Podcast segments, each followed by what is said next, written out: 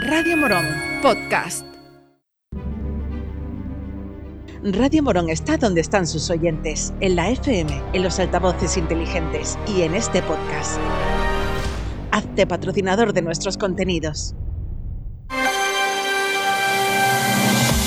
Hoy por hoy Morón, Juan Maidalgo. 7 y 20 de la mañana, saludos señoras, señores, buenos días. Es miércoles 8 de marzo, tiempo para la información local en Radio Morón, desde ahora y hasta las 7 y media. Ayer el alcalde de la ciudad presentó el programa Morón Suena. Juan Manuel Rodríguez estuvo acompañado por la delegada de Cultura y Turismo Rosy Andújar y también el delegado de Fiestas Mayores Manuel Escalante.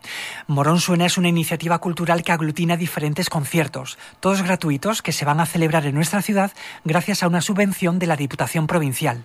Arranca esta semana y recorrerá distintos espacios, algunos al aire libre y otros cerrados, con música para todos los gustos durante los próximos cuatro meses. Escuchamos al alcalde de Morón. Como decía, empezábamos, eh, empezamos este sábado con el, evento de Joana Jiménez, pero el 25 de marzo también en el espacio multiuso Alamada tendremos la posibilidad de tener al señor Gañán, dos eventos que han trabajado desde el área de fiestas mayores. Después seguimos el 15 de abril, después de Semana Santa ya, ¿no? con los Atlánticos eh, ahora si queréis pues me preguntáis un poco más eh, de los grupos o lo que tengáis eh, curiosidad. ¿no? Seguimos el 21 de, abril con los mojinos escocidos. También al día siguiente, el 22, con, la, con Mandaga y el Jota, algo más, más para la gente joven y para, acercarnos también a, este mundillo musical más, que ahora está más de moda. Y seguimos el día 5 de mayo ya con, la, con las migas. Otra de las grandes citas es el concierto de Dani de Morón en el Teatro Oriente el próximo 13 de mayo. En el Teatro Oriente tenemos también en el, en el mes de mayo, el día 13 de mayo, creo que también un gran evento como es un concierto de Dani de Morón. Seguimos, empezamos ya para, prácticamente a continuación, ya en, en junio, con nuestras Noches del Castillo. En esta ocasión con Cenet, Lin Cortés y Javier Ruibal en distintos días, ¿no? 29, 30 y 6 de julio. 29 ¿eh? y 30 de junio y 6 de julio. Y como decía antes, también estamos, queremos hacer eh, eh, eventos en un espacio abierto, en este caso en, en los jardines de la carrera, el día 15 de abril, con jazz con Vericueto.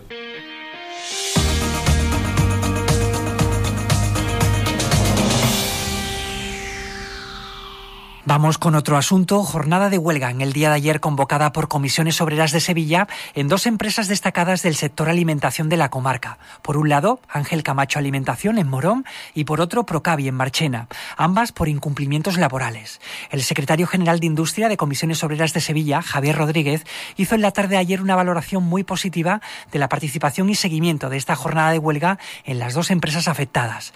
En las distancias más cortas, de momento, la dirección de la empresa Ángel Camacho ha preferido no hacer declaraciones públicas al respecto. Nosotros ayer hablamos con Jorge Castillo. Él es presidente del Comité de Empresa de Ángel Camacho Alimentación y miembro del sindicato Comisiones Obreras. Le preguntamos cuáles han sido las razones que han motivado esta jornada de paro. Los motivos son varios y que se vienen acaeciendo en nuestra empresa durante años. Siempre hemos intentado mantener y conseguir esas cosas mediante la negociación y mediante otro tipo de vías que no fueran tan drásticas como estas. Pero es que ya la empresa no nos está dejando salida, no nos escucha. En primer lugar, mm, hay temas como las categorías en la empresa que las pone a su libre albedrío.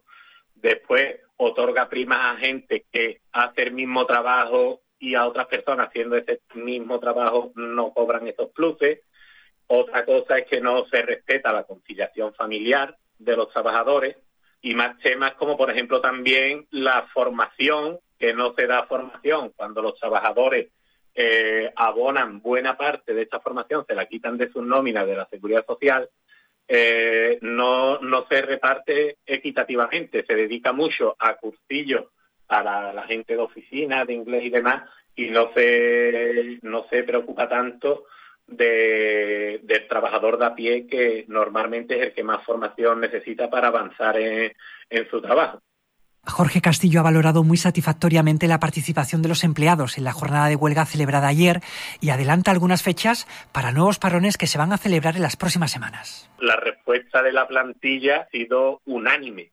se ha respaldado totalmente y la gente está demostrando que, ya basta de, aguantar todo esto y que, hay que arreglarlo, que ojalá no hubiéramos tenido que llegar a este punto, no queremos daño ni perjuicio para, la, para nuestra empresa, pero hay veces que, que no te dejan otra. Ahora mismo previsto está el miércoles de la semana que viene, que empezaría el martes a las 10 menos cuarto de la noche, que es cuando entra el primer turno de ese miércoles, y el martes de la otra semana, que empezaría también el lunes a las 10 menos cuarto.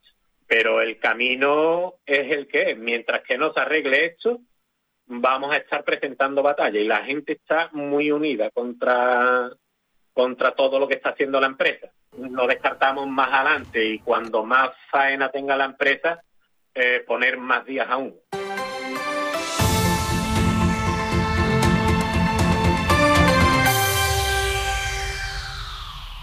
Hoy es el Día Internacional de la Mujer y les hablamos ahora de una actividad que en unas horas tendrá lugar en la calle Pozo Nuevo. La Asamblea Feminista de Morón ha puesto en marcha, con la colaboración del alumnado y el AMPA del IES Fray Bartolomé de las Casas, una iniciativa a la que han titulado Mujeres Pioneras de la Historia.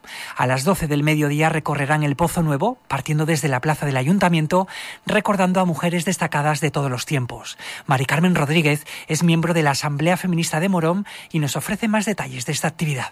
Esta actividad la vamos a poder realizar gracias a la colaboración del AMPA Alameda, del ISFRA y Bartolomé de las Casas y del alumnado eh, de este instituto.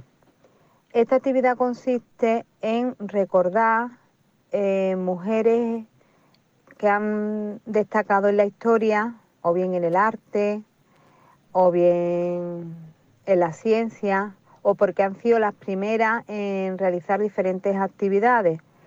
¿En qué consiste la actividad? Pues vamos, vamos a ir colocando un cartel con la foto y el nombre de, de, 19 mujeres a lo largo del Pozo Nuevo, desde el principio hasta el final, hasta la plazoleta Meneses, en las 19 farolas. Este, el alumnado pues irá leyendo el nombre de esta mujer y leyendo un poquito de, su historia o, por qué ha destacado. Por tanto, nosotros queremos agradecer tanto al AMPA, al profesorado, en concretamente a la persona que lleva coeducación y sobre todo al alumnado que va a llevar a cabo esta actividad.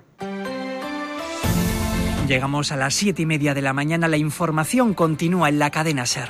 Nosotros volvemos con más contenido local en media hora, en el informativo de las 8. Hasta luego. Gracias por llegar hasta aquí. Si te ha gustado este podcast, suscríbete a nuestros programas y recomiéndanos a tus amigos. Así la comunidad de Radio Morón seguirá creciendo y con ella el mejor contenido local.